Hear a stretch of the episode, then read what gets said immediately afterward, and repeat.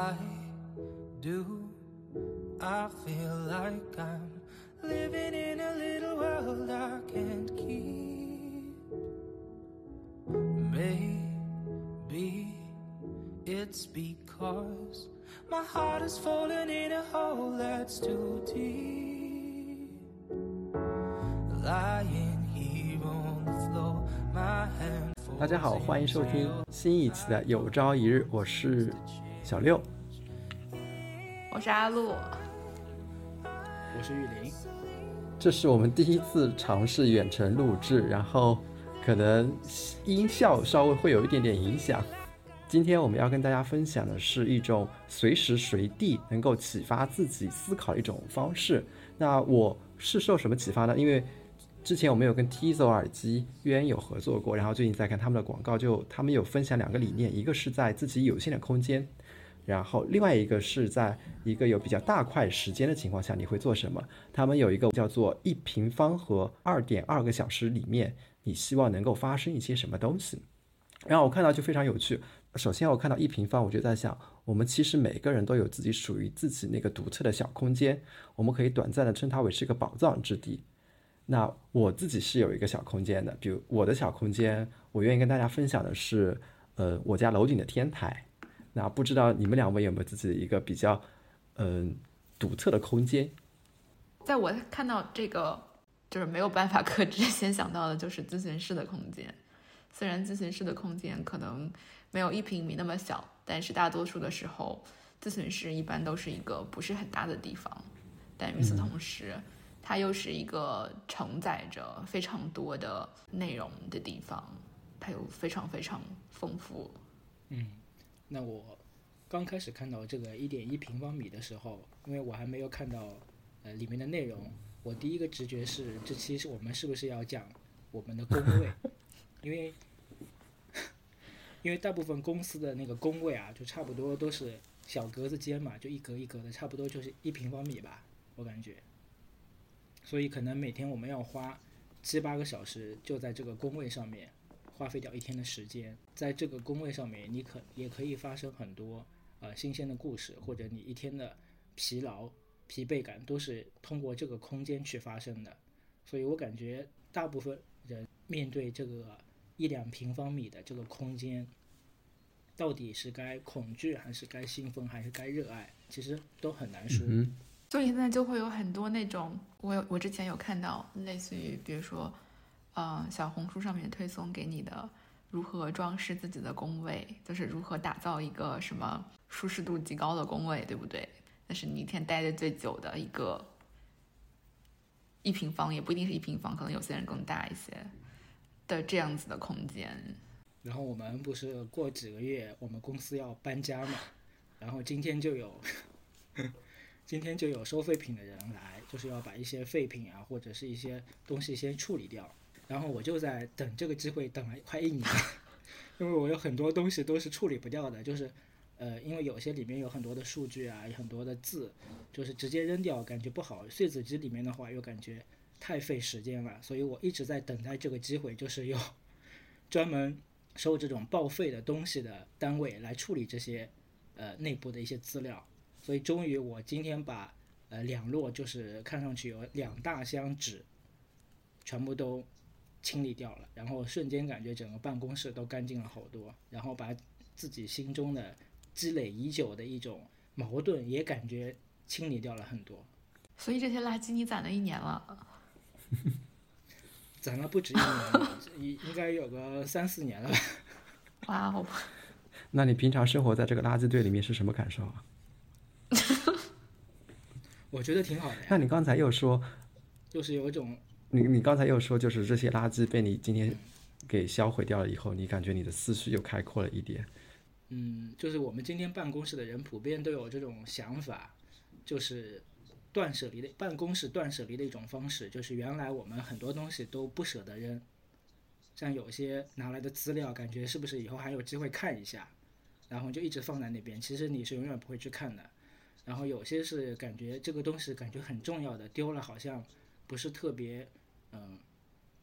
不是特别敢把它丢掉，所以就一直攒了很多东西在那个上面。然后大家可能都是在期待这种时刻，就是能够有某种外界的力量帮你把这些东西都消掉，而不是让你自己去选择去说我我可以我可以扔掉，或者我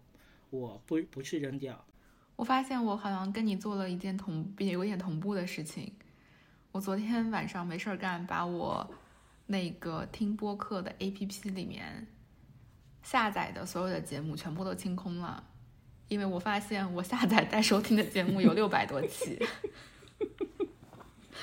都是我已经下好了，但是还没有听，然后正在听，就是 in progress，听了一半的那种节目，有大概一百多期，然后我就把那个所有的已经下载的全部都删掉了，就是 in progress 那些我还留下了。我在想，这一百多期也够我听好久了。然后有时候感觉，呃，手机里面的呃拍的照片你也不敢去删掉。但是真的有一天，当你手机丢的时候，你也感觉就丢了就丢了，好像也没有那么舍不得。所以那个更近似于一种被迫的清理。如果要自己动手，好像会患得患失。对，就是当有某种外力促使你去做一个选择的时候，你可能会呃更有勇气的去面对这个抉择。嗯，因为那个时候你会说：“哎呀，这不是我的错，就算手机丢了。”照片里面，呃，手机丢了，照片没了，资料没了。他说啊，这好像是因为别人怎么怎么怎么样，就是对自己的责备会少一点。对我突然想到，我上周呃去做咨询的时候，其实我也跟咨询师聊到这个话题。我跟他说，我说，嗯，我感觉好像我未来做每一个选择都可能会头破血流，就是你走每一条路感觉都会受伤，但是你只是你的程度是什么样的问题，就是。说每走一个选项，你都是要受伤害的，所以我好像不大敢去选择，所以我好像心里有某种希望，就是通过掷个骰子啊，或者是通过去算命，就是让别人来帮我做某种选择。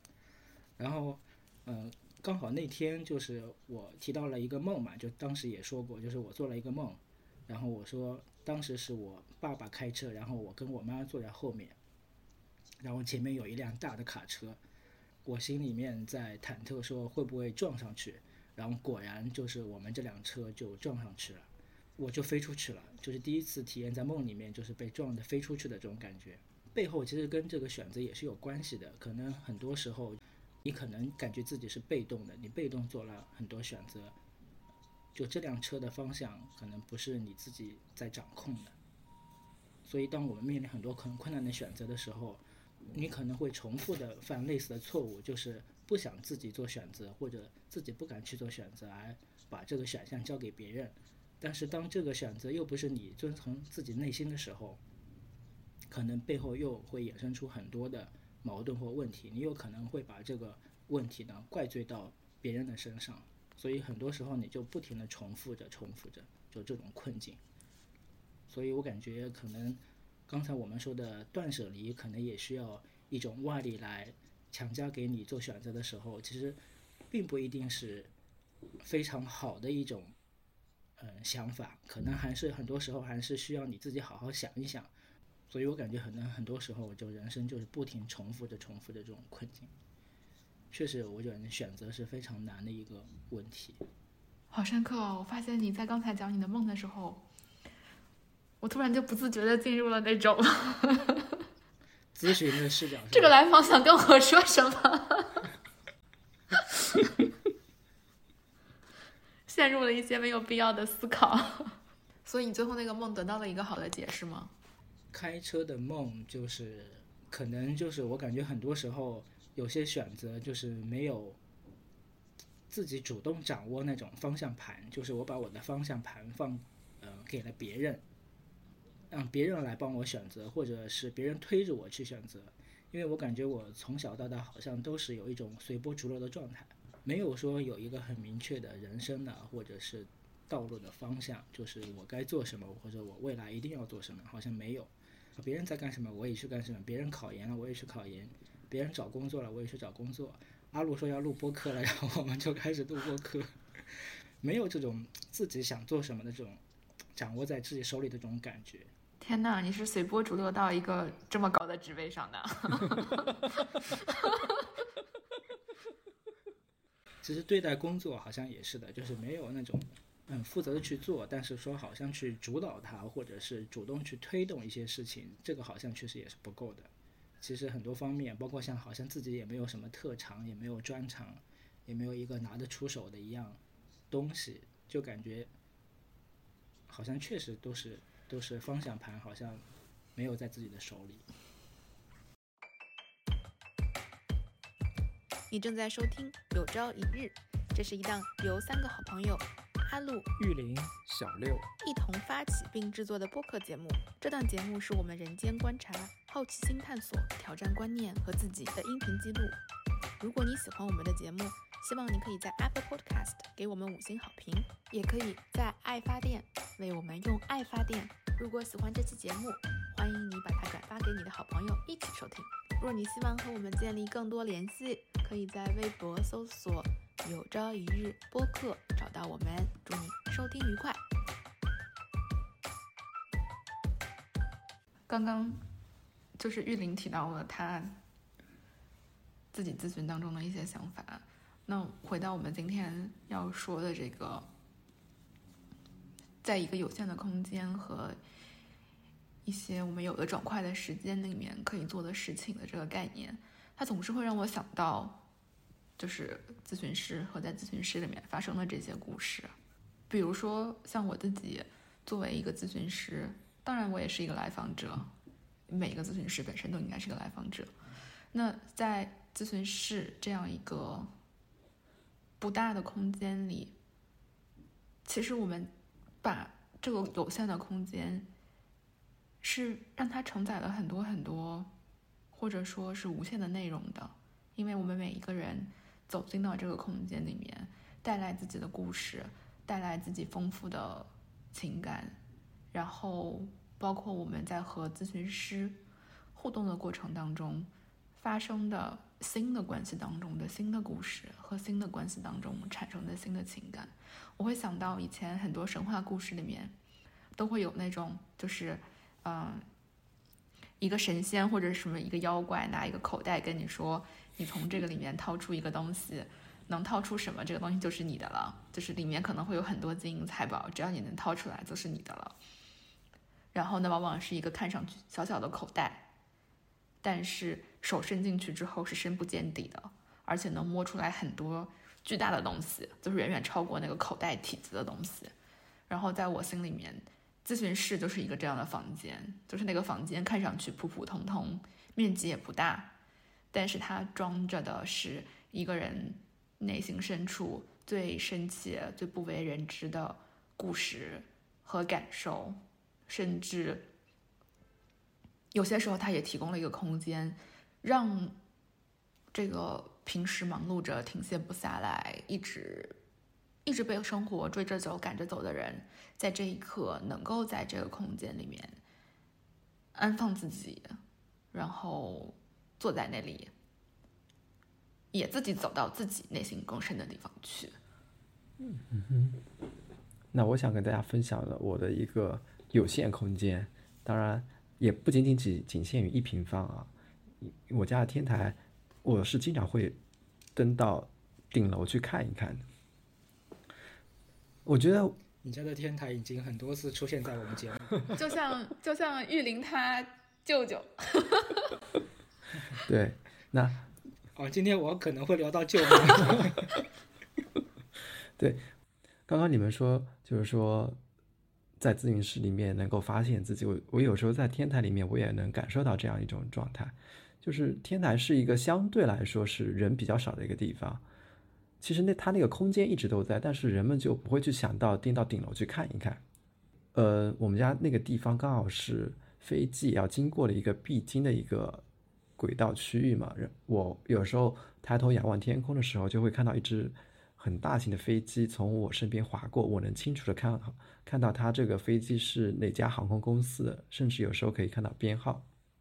就它离你这么近，然后有时候那些候候鸟，现在是秋天嘛，然后候鸟飞行的时候，它也会从那边划过，就是它你会感觉到它跟你离得很近很近。嗯，我觉得这在就是高楼林立的一个城市里面有这么一块区域，能让你发现你跟自然，或者说你跟一些你平常很难碰到的一些事和和物，能够让你有这样的连接，我觉得是一种很奇妙的感觉。更不要说我平常经常会去看日落，然后夏天的时候我会在那边看彩虹，然后我就觉得哇，这在这片水泥地上真的好奇幻。就是有时候我会想，这片水泥地可能就是一个大自然的一块草坪，只是它被铺成了水泥。我记得之前阿路就说过，就是说像城市里每天都有日落日出，但是我们城市里人不会去看，我们只会在每一次旅行的时候才会说啊，今天我们要安排一次看日出，然后大家四点钟起床才会很有仪式感的去看日出。实际上日出日落每天都发生着，但是我们就很少会去看平常我们生活中的日出和日落。嗯，我平常在。天台的时候，除了看一些风景以外，我也会发现一些，就是实际上在天台上也会有一个小社会的，因为我们那个天台还算区域比较大，所以不同的人、不同的住户会上顶楼来晾衣服。那晾衣服的话，它没有晾衣架，那都是由这些住户们自己就是用水泥烧筑起来一个个墩子，然后在墩子上插杆子，然后在杆子上搭一个个晾衣架，那就很有意思，就是大家为了抢。最空间最好的那块地方，会抢着在那个地方烧柱子搭衣架。那个衣架呢，也不是很整齐的，都是嗯，很就是非常错乱的，就是有横着的，也有竖着的。就是你在上面走的时候，会觉得自己在走一个迷宫一样。就有时候头上有一个东西会拦着你，有时候脚下有一个东西会拦着你，就是你要侧着身子去不停的在这个顶楼里面穿梭。哦，你说的这个感觉会让我想到那个。最近我经常在，最近我走了很多路，就是在城市里面来回逛游，因为新的城市还是相对比较陌生的，所以会比平时更多一些好奇心吧，都会走在路上来回走来回看，然后就会路过那种不同的房子，然后每一家每一户都会在自己的窗台上。可能会摆一些植物，或者摆一些其他的什么东西，会摆一些装饰，有些会挂一些灯，像最近快要到万圣节了，所以也会有一些万圣节的装饰摆出来。然后就是在我走过的过程当中，我就会注意到，比如说某一户人家的阳台上的植物会特别的茂密，我就会觉得，哎，好像这一户人家是一个很用心在养植物的。一户人家，然后有些时候你会看到那个阳台很小、很窄、巨窄，就在在我们中国人的眼里，那就不叫阳台，那只能叫个缝。但是它仍然会摆出来两张很小的小椅子，然后你就会觉得好像这个房子的主人，即使在这样有限的空间里面，也没有放弃要要在户外使用我这个阳台。坐一坐和更外面的环境发生一些关系的这样的愿望，对。然后我我有一天路过了一户人家，他的阳台就是很小，但他硬生生的摆出来个桌子，那个桌子就是只有半半只桌子能在那个阳台上，还有半只桌子还在他的房子里面，但是他就坐在那个阳台上吃早饭，还看报纸。我就路过并嘲笑他的行为是一定要向别人证明自己有了阳台。但与此同时，我又觉得，这好像是让我看到了一种，就是从这个小小的窗口，好像是让我看到了在那里居住的那一户人所对生活带有的一些态度。嗯，嗯，刚才你们一个说到了国内的平台，一个说到了国外的阳台，啊，感觉中国人的阳台都是用来晒衣服的、晒被子的。国外的阳台都是用来绿化的。我觉得就是国内的房子比 英国这边的房子的阳台几乎都要大好多倍，但是很少会你路过一些房子的时候看到阳台上做了很就是一幢房子，每一个阳台上都有人在那里享受生活。而在这边，尤其天气好的时候，几乎你能看到，就是因为那个楼一般都不是很高。就是五六层楼就算比较高的了，所以你路过其实都可以看得到阳台上的人。然后大家就是坐在自己阳台上面，是一种放松和享受自己的阳台生活的这么一种状态。好像那个阳台是一种放松的、发呆的、和外面产生关系的、自己喝咖啡、和伴侣聊天的空间。但我在中国确实很少注意到阳台被这样使用。中国的阳台就是洗衣服啊，洗衣机放到阳台，然后弄一个侧面就是放洗衣机跟烘干机，然后或者是放一个水槽，就是妈妈的身影就是在那个阳台上面，嗯，搓衣服、洗衣服，或者是把洗衣机的衣服晾拿出来晾到那个阳台上面，或者晾到阳台外面。嗯哼，我也在想到底是什么造就了这种不一样，我也很难说清楚，也许就是。两种文化之下本身大家的差异，可能我们在享受生活的时候是在其他的空间，而放弃了这种，或者说，其实我觉得大多数我们住惯大房子的人，看到那种狭小的阳台，是有些心生嫌弃的。但与此同时，我想到刚才小六说的，嗯，他提到那个日出和日落，其实每天都有，但是我们很少去看它。会让我觉得好像，至少这段时间，因为英国天气特别好，所以会有一个很明显的体验是，每一个好天气都有人在享受它。嗯哼，就是每一个好天气都没有被人们辜负，只要天气一好，人们就会躺在草地上，坐在花园里，坐在阳台上，人们就都出来了。就在享受那个好天气，好像没有人因为生活匆忙，今天有很多不得不做的事情，压力很大，要赚钱，而而暂时放弃今天的好天气。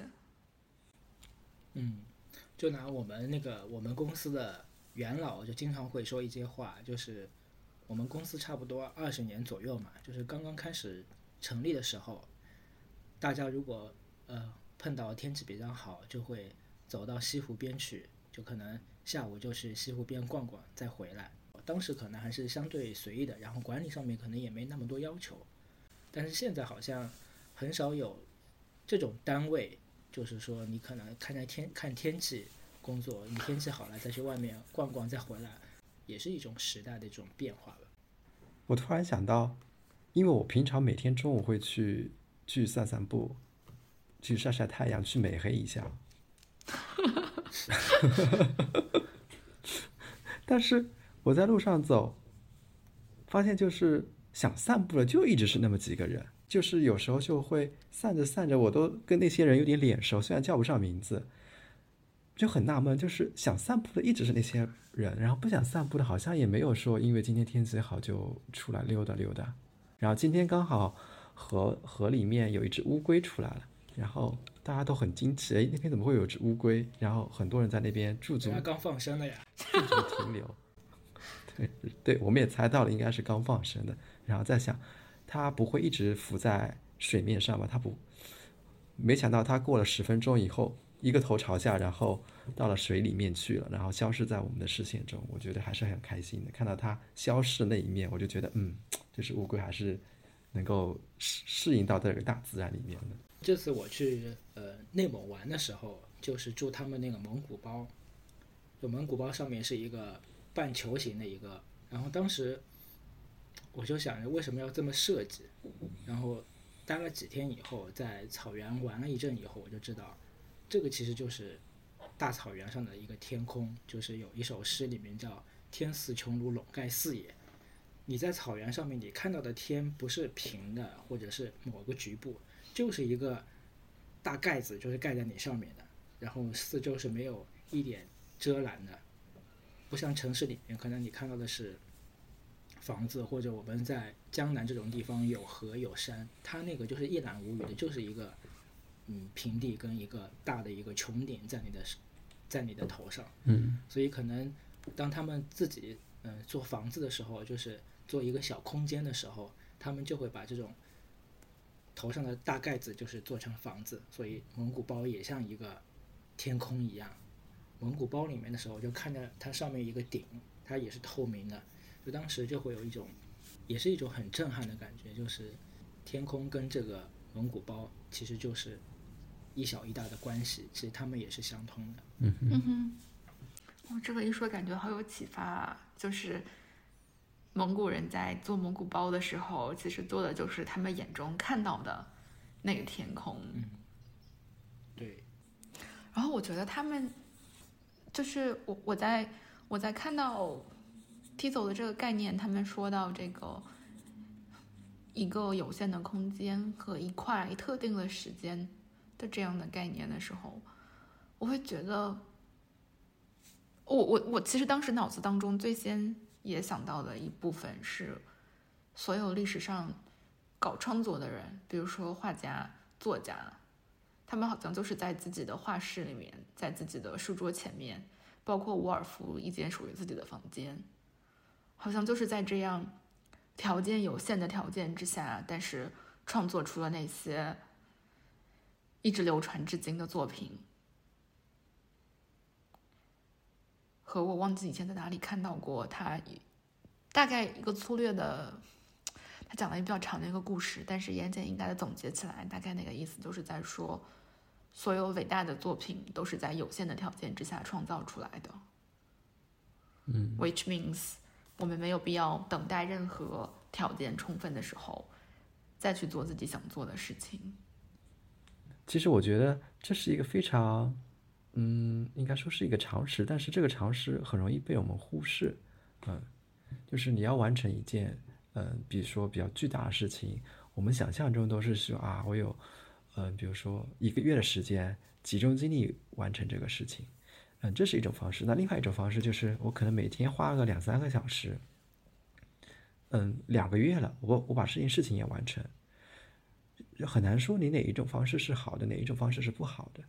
但但是，我想在我们目前这个就是社会变化比较快的情况下，我个人倾向于就是每天花个两三个小时去做一个你觉得很兴感兴趣的事情，这样的话，可能自己疲劳缓解度啊，或者说你对这件事情的嗯关注度啊、投入度啊会更更深一点。嗯，因为我如果一个月都在做同样的事情，我觉得这有时候是一种煎熬。嗯。所以你现在做的是什么？两三个小时在做啥？我们问的是同一个问题。我两三个小时放空可以吗？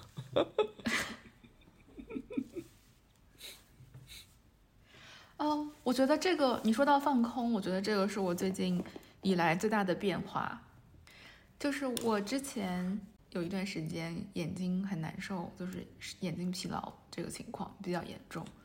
所以我有意识的控制了自己使用电子设备的时间，为了拯救我的眼睛。但那有有一部分是被迫的，或者是不得已而为之的一种调整。但是我在最近搬来伦敦之后，就明显的感觉到我使用电子设备的时间变少了。嗯，有一部分是因为我所在的这个环境它变了，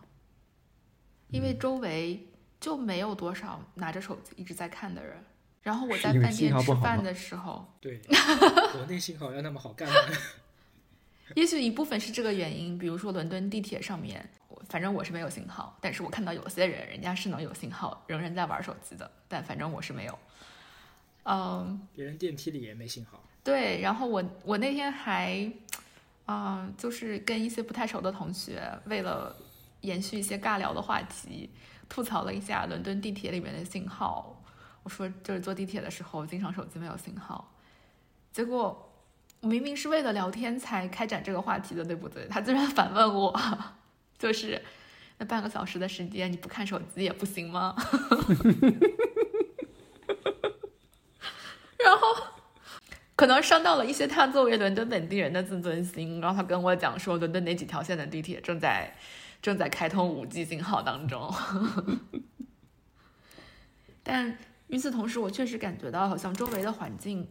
是有些不一样的。比如说，在餐馆、在 pub 吃饭的时候，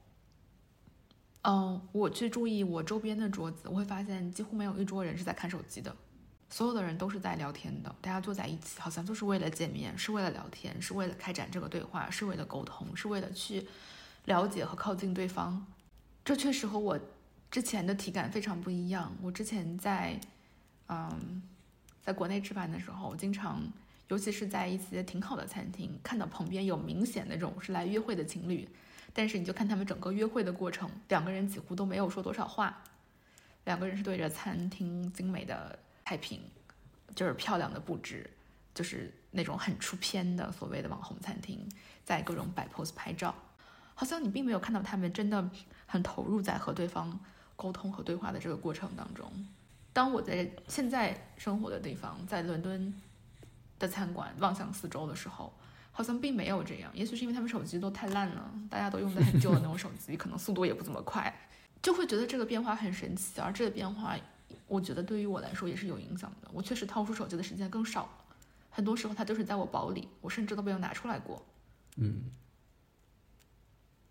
但是也有一部分促成的原因，我觉得是因为没有那么多需要使用手机的时候。比如说，你不需要扫码点单，你不需要在小程序里面加菜，你不需要扫二维码付款。嗯，而且我觉得一个很重要的就是下班以后，单位的领导同事应该不会通过手机来找你吧？No，of course not。而且一个另外让人想吐槽的地方就是，虽然每一个治疗中心都有一个巨长的 waiting list，就是来访都在 waiting list 上等了好几个月了，但是治疗中心的督导和同事都会跟你讲要早点下班哦，都已经四点了。同样的，比如说我会在前一段时间，秋天天气真的太好了，真的太好了，所以在每一个天气好的下午，我都会去旁边的公园走走。就我旁边那个公园的生态链之丰富，有许多许多我叫不上名字的鸟，有各种不同的种类的鹅，还有小松鼠，就是满地跑的小松鼠和赶也赶不走的鸽子。与此同时，你去公园就发现，那么多人在公园，几乎没有人在那边看手机。当然了，就是我觉得一个主要的问题是，天气特别好的时候看手机，那个眼睛它也不得劲儿。但与此同时，好像大家都能找到一些不看手机以外的生活方式。嗯。和当你坐在草地上，周围所有的人都在看着草地发呆的时候，好像你也觉得坐在那边发呆挺好的。嗯哼。按照我现在我自己的手机的呃。微信的聊聊天的记录来看，就基本上很少有 那种点对点的来跟你说一些跟工作没有相关的事情的这种短信就很少很少，就大部分要么是群消息，要么是你工作事务的消息。你们会有很多这种真的是很频繁的，嗯，朋友啊或者是亲人之间的每天就点对点给你发的一些消息，可能。基本上没有。你可别忘了，小六是一个在谈恋爱的人，你居然问这种问题。那没有，那我我觉得，那我觉得阿路的聊天频率真的是比我高太多了。上次阿路不是还是说你们三个人吃饭聊天吗？然后我说我们三个不不聊天，光顾吃饭，但是大佬会跟你聊天。其实你一天你点对点沟通的频率真的没有那么高。所以我感觉我们是自己作的，其实不是说真的有那么多手机可以看。你正在收听《有朝一日》，这是一档由三个好朋友阿路、玉林、小六一同发起并制作的播客节目。这档节目是我们人间观察、好奇心探索、挑战观念和自己的音频记录。如果你喜欢我们的节目，希望你可以在 Apple Podcast 给我们五星好评，也可以在爱发电为我们用爱发电。如果喜欢这期节目，欢迎你把它转发给你的好朋友一起收听。若你希望和我们建立更多联系，可以在微博搜索“有朝一日播客”找到我们。祝你收听愉快！因为我们今天这个主题好像也和时间有一点关系，比如说一些相对于。比如两点二个小时这样的概念，好像是一个相对于整块的时间，但是又不能算是一整天或者一整个礼拜那么充分的时间的这样的一个状态，会或多或少会让我想起来一些之前大家很喜欢的对于怎么利用你的碎片时间啊，还有包括什么互联网上那些下班时候的时间，八小时以外的时间你是如何利用了，才决定了你能不能超越别人或者能不能成功之类这样的讨论，就是。来了英国之后就没有什么碎片时间了，因为这个时间就变成了四五个小时的工作时间和剩下的一些发呆时间。好像你没有那么多任务的时候，就不会有那么多碎片了。你没有说要把它不停的切割的时候，就自然就不会割出来那些边角料了。嗯，然后我觉得这个感觉也很神奇，就是以前大家都在说怎么利用碎片时间，在碎片时间当中你要什么养成一个好的习惯，并且把这个好的习惯内化，能在碎片时间自动启动，不要再有那个启动的过程。现在我就发现，其实你没有什么时间是碎片时间，因为你就有一小块，一天当中占据不大的一块是工作的时间，其他的时间工作时间变成一个碎片时间。也不能这么说，但工作时间确实没有占满一天。嗯我们的主要精力都放在建设现代化强国的道路上面。你所处的状态，他们已经建设好强国了，只有享受的时间了。那一定是资本主义扶不上墙，对不对？然后与此同时，我就回想到我们之前，就是大家可能这两年的语境又变了一些，很多人开始强调要松弛啊，要舒展。但是在这两年之前，其实大家还是比较强调工作之外的时间怎么利用，自己的碎片时间，在通勤的时间这些时间怎么能够高效的提升自己，学习起来。但会感觉到这些拼命的想在碎片时间当中做点什么的背后，其实是一种焦虑，一种弥散性的焦虑，是一种如果我不做点什么，好像我一定会落下一些什么。也许某一天我就会发现自己缺了很多，亏了很多，少了很多，失去了很多。与此同时，我们可以观察到正在发生的就是。很多时候，去深入的沉浸在一件事情当中，去思考、去感受，其实它是需要很大的心理空间的。就像现在很多人可能连一个两小时的电影都坐不住去看，会觉得，因为我们习惯了看倍速的视频了，电影里面那个剧情一点一点、一点一点渲染，你会觉得我靠，好慢啊！这就是一种我们没有足够的心理空间的时候，硬要去。撑大自己的那个空间去做一个自己容纳不了的事情的时候的状态，这有点像我们上一期讲到亲密关系的时候，我们有提到的那些。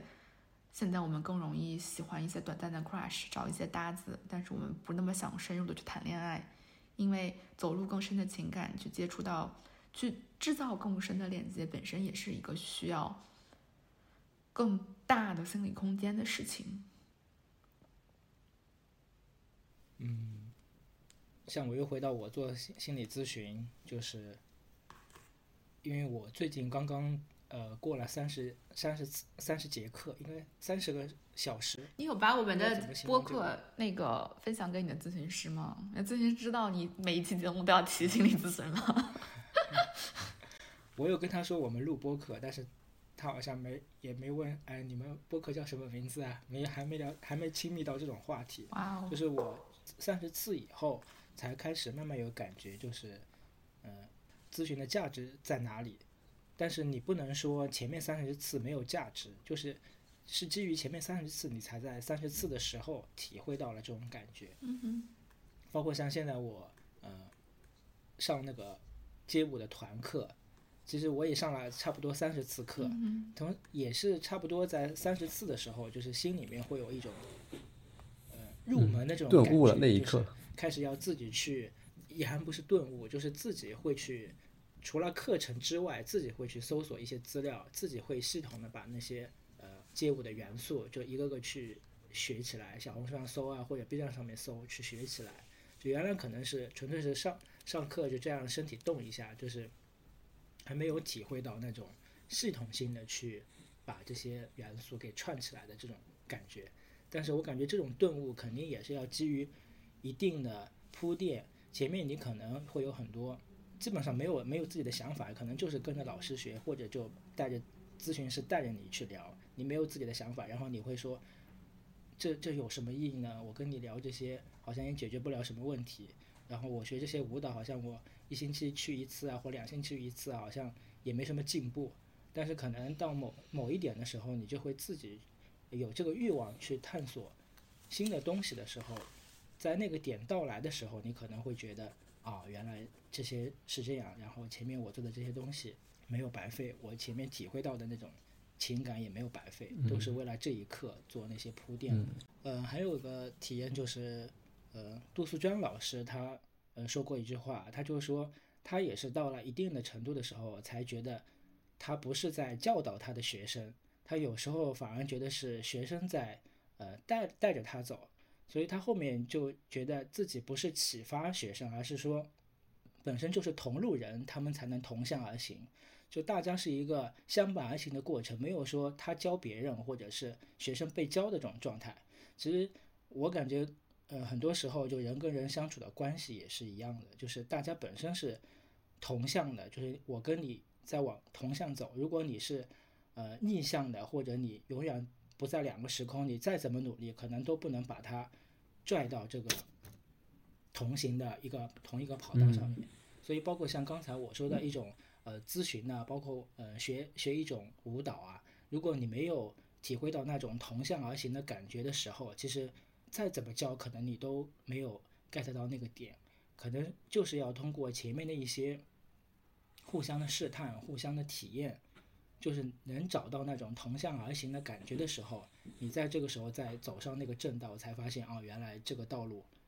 可能呃你想进一步探索，所以我感觉很多时候。呃，碎片化的时间可能也是需要的，就是你可能没有下定决心把整块的时间用在这个你你想要走的这个路上，但是通过一些碎片化的时间去慢慢的呃了解它或者是体验它，可能到某个点你可能就有兴趣把它呃串起来，形成一个整块的时间，你去进一步的探索。你刚才说的这个部分会让我想到，嗯，很多时候我们之所以觉得它碎。也许是因为我们自己正目前处于一种碎的状态、整合的状态，嗯，就是有点像我已经我拿到了一盒拼图，它其实是完整的东西，它是能拼出来一个完整的东西的，但是目前可能我不具备把这个图片拼完整的能力，嗯，有点像学历史的那种感觉，比如说看完明朝那些事儿，这个这套书。把明朝给整明白了，但它前面是什么，后面是什么？这个整个系统是怎么承上启下的？和明朝为什么会发生这些事儿，有可能不单单是明朝发生的，它有可能是跟前面的整个的这个系统的变化是有很多前因后果和承上启下的关系的。但是因为你只把这一个模块差不多整明白了，所以跟其他的部分并没有很办法很好的关联起来，呈现出来一个比较好的途径。就像你在拼拼图的时候，可能这一块是一个小动物的区域，这一块是个房子的区域，你都能根据这个图形拼出来。但是这两块中间是一个，比如蓝色的天空，它全是蓝色，然后你就没有办法把这两块很好的连接起来。就我想到了一个非常朴素的一个，我们经常说的一个理论，就是你把书呃读厚跟把书读薄的一个过程。前面可能我们都是在。自我探索的时候，就感觉这本书是越来越厚的，因为我们吸收到的点会越来越多，我们各种零碎化的信息会越来越多。但是，当我们开始去整合这些零碎的时候，可能就是需要刚才阿鲁说的那种能力。就这个能力是，有时候可能你自己达不到那种能力，就需要一个老师来指导能力。对，可能是我们失去了那个 big picture，就那个大的、更宏观的那个层面的东西。一部分可能是我们本身。在这个阶段，自己能力不足，比如说我在自己学习当中的一些阶段体验到的，还有的一种可能性就是学习之外的一些其他方面，也许是因为那些东西根本不是能够被我们掌控的，我们完全我们完全失去了站在一个更高的层面上去调整这些的可能性，所以我们不得不在自己目前有的生活的这些。碎片当中苟延残喘，就有点像在在缝隙当中求生存的那种感觉。我就感觉现在就是一回到家，就是看到家人，以前清朝末期的人一回到家，就是大家都是躺在床上吸鸦片，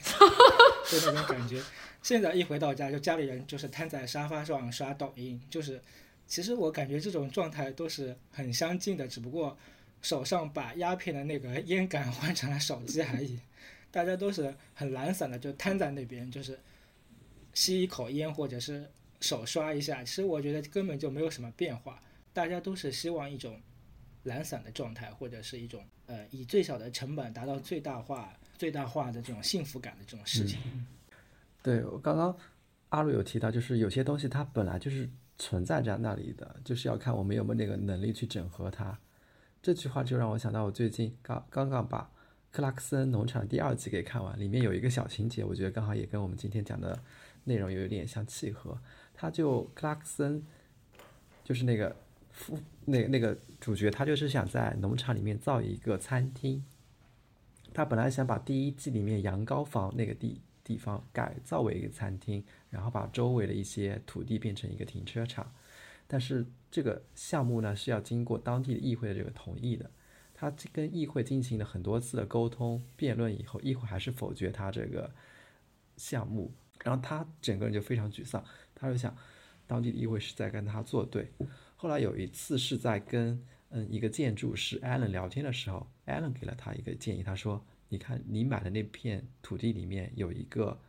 废弃的谷仓，这个废弃的谷仓已经有十多年了，而且它是一个结构相对来说比较完整的建筑。那根据当地的规定，就是说农场的所有者可以自行决定这种废弃谷仓的它的用途。”也就是说，他可以把这个谷仓改变为一个小餐厅，他就非常开心，他就觉得哇，我终于找到了一个机会。看到这里，我就想，其实这个谷仓它一直都在那里，是不是？它没有说是今天才出现的。但是我们没有能力去整合的人的时候，就会发现，哦，它只是一个谷仓，我不能把这个谷仓变为其他的东西。在我心中，它就是一个谷仓，它不可能变成一个餐厅。但是，一些有生活经验或者说知识储备比较丰富的人，他们就可以通过他们的一些生活的经历，告诉你，这实际上是可以转化的一个东西。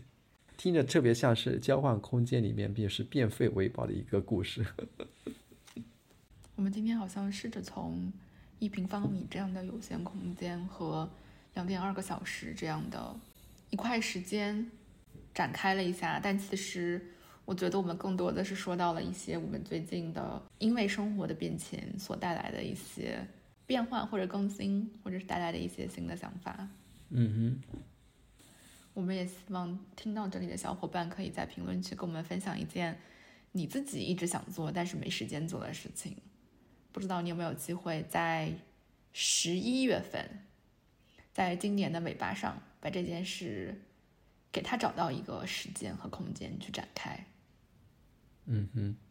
我先跟大家分享一下，我一直想做但没做的一件事情，就是我非常想去爬一爬辉煌古道。但我我我印象中是很多人去骑行的，不是吗？它是平的还是坡儿？就是爬山，爬山哦，爬山。嗯。然后最近的话，我在利用上下班的时候会带一带我们的 Tizo 耳机，因为上次我们分享过，就是它真的有一个效果，就是不会让你。错过站，某一站到了，你是能听到它哦，它这一站到了，不像以前的一些降噪耳机，真的是让你全身心的投入在你自己听的世界里面。就是降噪效果达到一种似噪非噪，仿佛是家庭与工作的平衡。OK，那你们俩呢？你们俩有什么一直想做但没时间做的事情？还是说你们已经过了这个阶段？你们想做的事情已经都开始做了？我就是休假。就是想休假，但是没有时间休假。好喜欢这个答案。我今年其实做了好几件，就是想做但原来一直没做的事情。哦。那给我们分享一件可以分享的一件。第一次我带妈妈出去旅行。啊，呃，一直想做，但是原来一直可能没有没有时间去做，但是这一次我就趁着十一的假期，就带着我妈妈出去旅游。很棒。然后这个好像也是我第一次，我长大以后就是单独跟我妈妈，就是有一个完整的这种，呃，过程或者双方有一种，呃，比较亲密的这种交流啊、接触的这种时间。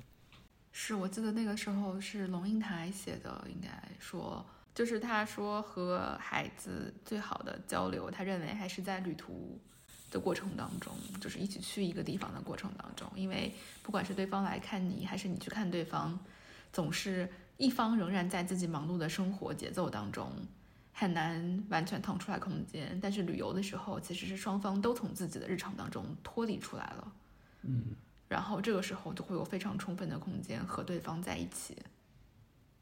嗯，就是想到，就是你刚才说的，就想到这一段。嗯哼。然后我妈妈其实，呃，我记得我们上一次长时间的旅行，可能还是我小学的时候，我们一起嗯去北京。然后那个时候呢，是因为呃，我们去八达岭的时候要坐那个缆车，然后他一坐上那个缆车，可能是气压的关系，他的耳朵就听不到了，就短暂性的耳聋，所以当时我们回来的时候就没有坐飞机。OK，所以他就一直没有不敢坐飞机。然后这次呢，就是也终于就是带他坐了一趟飞机。好，那就希望大家在评论区也跟我们说说看，你一直想做但没做的事情是什么，然后希望你写出来就能把它也安排上。嗯哼期待大家的留言。好，那今天我们就先聊到这里了，我们下期再见，拜拜。拜拜。拜拜。